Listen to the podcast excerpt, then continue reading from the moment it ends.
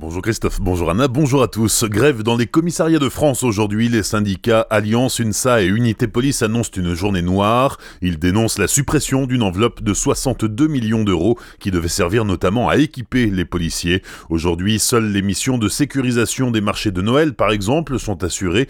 Les appels au 17 seront également traités. Autre grève, celle des 82 salariés de la blanchisserie Cali à Colmar. Ils réclament une revalorisation des salaires qui stagne pour certains à 1200 euros net depuis des dizaines d'années. Leur dernière augmentation date de l'an dernier et s'élevait à 19 euros par mois, soit 81 centimes par jour, ce qui n'est même pas le prix d'une baguette de pain, dénoncent les grévistes qui restent mobilisés. Les gilets jaunes, eux, doivent décamper. Les forces de l'ordre ont commencé lundi à évacuer certains barrages un peu partout en France.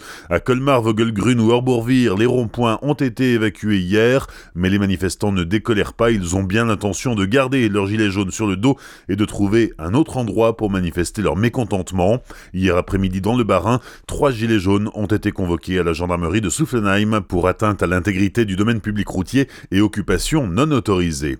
Le maire de Strasbourg pourrait refuser que Shérif Shekat soit inhumé dans sa ville. Dans les DNA ce matin, il se dit personnellement plutôt hostile, sinon réticent à son inhumation à Strasbourg, car il y a un risque de créer un lieu d'hommage à ce criminel.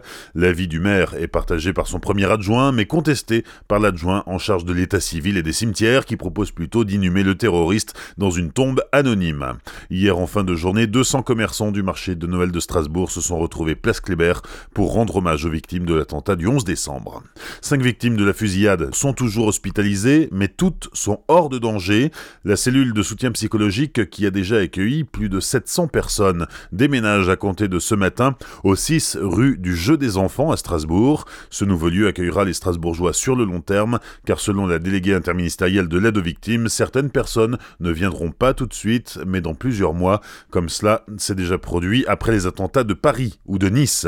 Hier, le tribunal correctionnel de Strasbourg a condamné un jeune homme de 18 ans pour apologie du terrorisme. Quelques heures après l'attentat, il a publié 17 messages sur les réseaux sociaux se réjouissant de l'attaque qui a fait 5 morts et 11 blessés. Son avocate a tenté de jouer la carte de l'enfance difficile et de l'orphelin placé de foyer en foyer, mais le jeune homme n'échappera pas à deux mois de prison ferme avec maintien en détention. Il est également privé de ses droits civiques pour trois ans.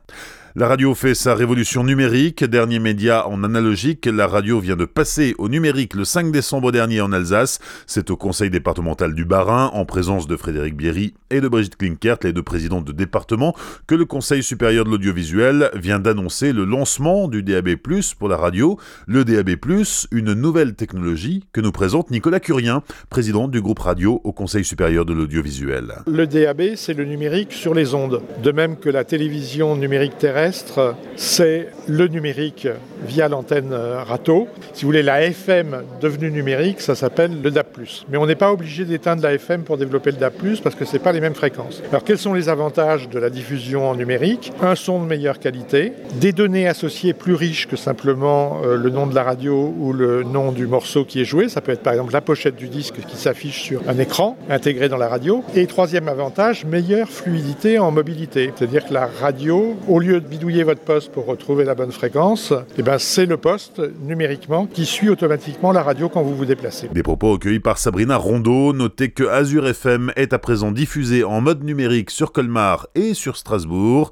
Toutefois, il vous faudra un poste compatible DAB+, disponible dès aujourd'hui chez tous vos revendeurs. Voilà une bonne idée pour vos cadeaux de Noël. Je vous souhaite une très belle matinée à l'écoute d'Azure FM. Voici la météo.